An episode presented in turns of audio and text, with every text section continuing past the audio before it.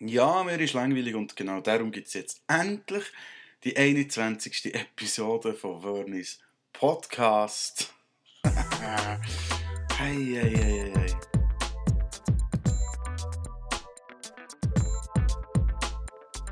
Es ist tragisch, ich komme nicht mehr draus. Ich komme wirklich nicht mehr draus. Also, jetzt habe ich herausgefunden, äh, die haben so ein bisschen das Bischof-Kardinal-Theater letzte, da so irgendwie Kardinal, wo äh, Kardinal sie wurden, beziehungsweise Bischof von Kardinal sie wurden, einer aus der Schweiz und so. Darum hat man sie gelesen. Aber nein, ich habe mal irgendwie so ein bisschen drum da mal geschaut auf Wikipedia und so. Äh, wie, wie ist das eigentlich hierarchisch gestaffelt? Und es ist so, irgendwie, irgendwie ist man irgendein Bischof. Und das kann man ja irgendwo sein. Also da, da bist du in der Schweiz oder in deinem Land einfach, bist irgendwie Bischof, oder? Und nachher, die nächste Stufe ist dann, du wirst Kardinal und wirst dann in den Vatikan berufen, oder? Vatikan ist ja eigentlich ein eigenes Land, oder? Äh, also bist du dann einfach im Vatikan, also Kardinäle sind nur im Vatikan irgendwie, so habe ich das so verstanden. Und äh, aus diesen Vatikan, äh, seht ihr, das lernt man schon, aus diesen Bischöfen, also jetzt lernt es mir definitiv, aus diesen Kardinälen wird, aus irgendeinem von denen wird dann irgendeins im Konklave der Papst gewählt, wenn er alt abtreten hat. quasi, äh, Papst kann ja nicht sterben, der demissioniert einfach. Äh, wenn das so weit ist, eben, dann wird ja im Konklave ein neuer gewählt, da mit dem weißen Rauch und so, wir kennen es alle von Dan Brown. Äh, und nachher wird man vom Kardinal also zum Papst. Aber Papst ist ja eigentlich nur ein anderes Wort für Bischof von Rom. Also die Hierarchie ist mir jetzt irgendwie unverständlich. Also man wird vom Bischof zum Kardinal und vom Kardinal zum Bischof. also zum Bischof von Rom. Warum von Rom ist ja nochmal ganz ein anderes Thema. Ich meine, Änder vom Vatikan hätte ich jetzt ja gesagt, aber ist ja gleich. Er heißt Bischof von Rom. Aber es ist irgendwie blöd, du, kannst dort, du, du steigst eigentlich auf, aber, aber drehst dich im Kreis. Es ist ein, es ist ein Teufelskreis, also ein heiliger Kreis natürlich. Es, es ist komisch. Ja.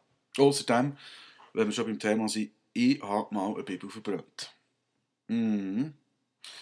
Und letztes Jahr, das Dramatische daran ist, letztes Jahr sind ja äh, zwei Aktivisten verhaftet worden, zu Bern auf dem Bundesplatz, die eine Bibel und einen Koran verbrannt, beziehungsweise Sie haben ihn ja nicht ganz verbrennen. Sie sind vorher verhaftet worden und äh, für längere Zeit in Untersuchungshaft gesteckt worden. Also Bibel verbrennen äh, steht unter Strafe und wird mit Knast geahndet. Also ja, äh, ich weiß nicht, wann das ich das gemacht habe. Ich kann das jetzt hier so sagen, es ist nämlich auf jeden Fall verjährt. Das ist Jahre her, da bin ich etwa Stiftung gewesen.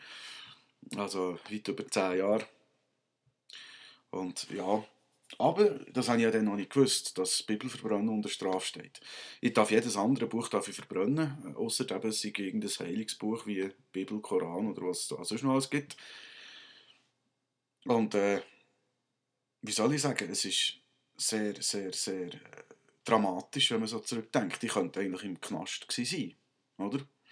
Was darf man mit so einer Bibel überhaupt sonst noch nicht machen? Das ist eigentlich noch oder? Ich meine, wenn ich mal irgendwie, wie gesagt, gang so in Filmen oder so, äh, Sachen, äh, zum Beispiel ein Stuhl, der zu wenig hoch ist, äh, kann man ein paar Bücher drauflegen und dann drauf hockeln. Darf man das mit einer Bibel? Darf ich auf einer Bibel hocken? Ich denke, das könnte noch gehen, das wird wahrscheinlich noch nicht unter Strafe stehen. Aber spätestens, wenn ich jetzt so zum Mittagessen das Chili con Carne verdrücke und auf dieser Bibel hocken plötzlich muss furzen, geht das wahrscheinlich unter Blasphemie. Also, ja, dann wird es sicher ungemütlich. Mhm. Äh, es ist verzwickt, es ist verzwickt, ja. ja. Aber äh, keine Ahnung.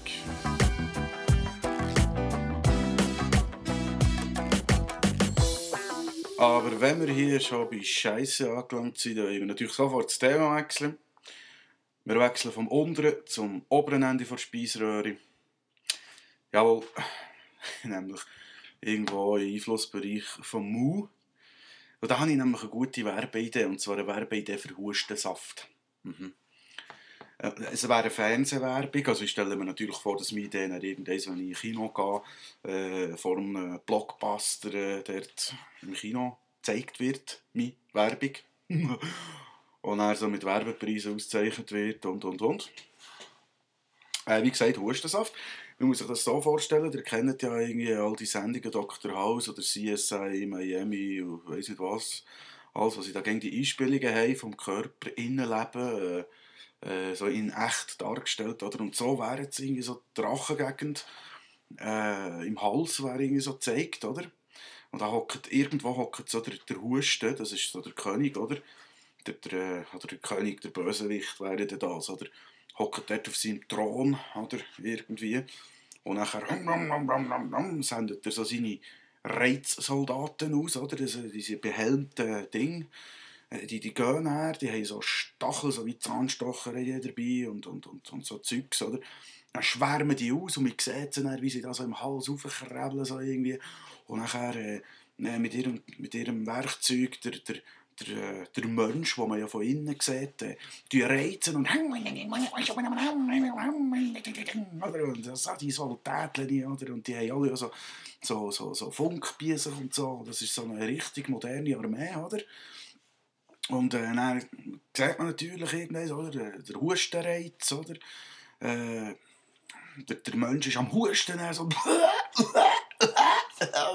also es ist unerträglich.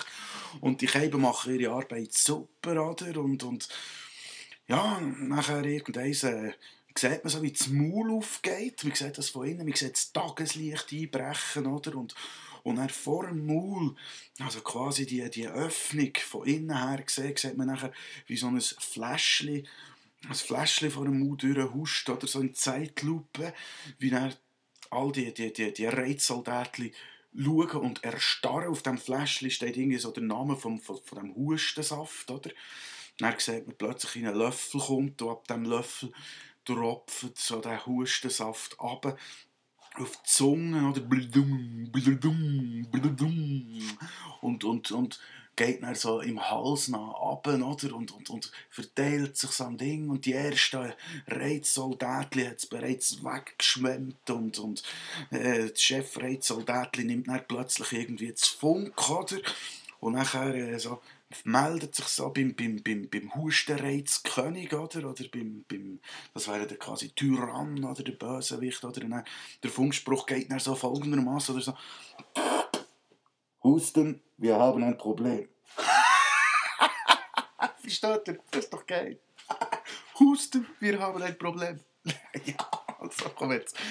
Nein, ein bisschen witzig war es. Also, ja, also bitte, jetzt tut nicht so. Ich finde das eine klasse Werbeidee, wenn man die dann schön wirklich so im, äh, im Hollywood-Stil verfilmen könnte. Ja. ja, super Sache.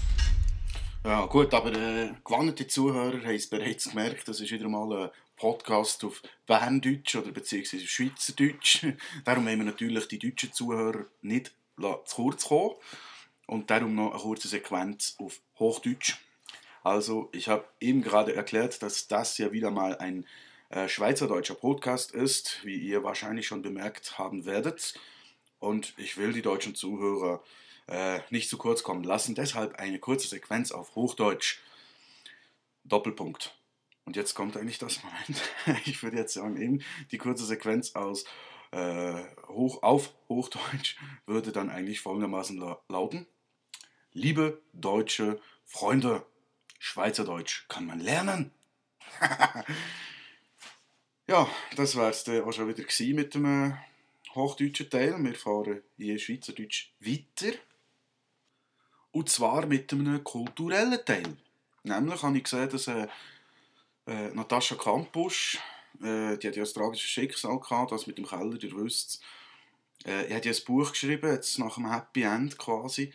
Und das ganze Drama wird jetzt auch noch verfilmt. Er soll, glaube ich, irgendwie 2012 in den Kinos erscheinen. Und ich habe mich natürlich gefragt, hm, wird der Film nachher auf Schweizerdeutsch auch übersetzt.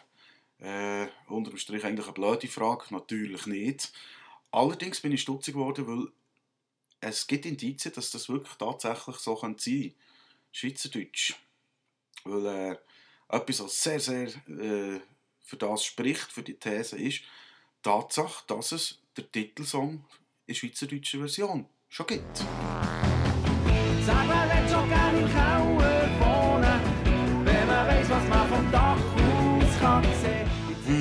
Ja, sorry, das war wahrscheinlich meine britische Adre, die ich eigentlich gar nicht habe. es war schwarzer Humor. Es tut mir leid. Äh, könnt ihr ja rausschneiden, mir ist es eigentlich gleich. sorry.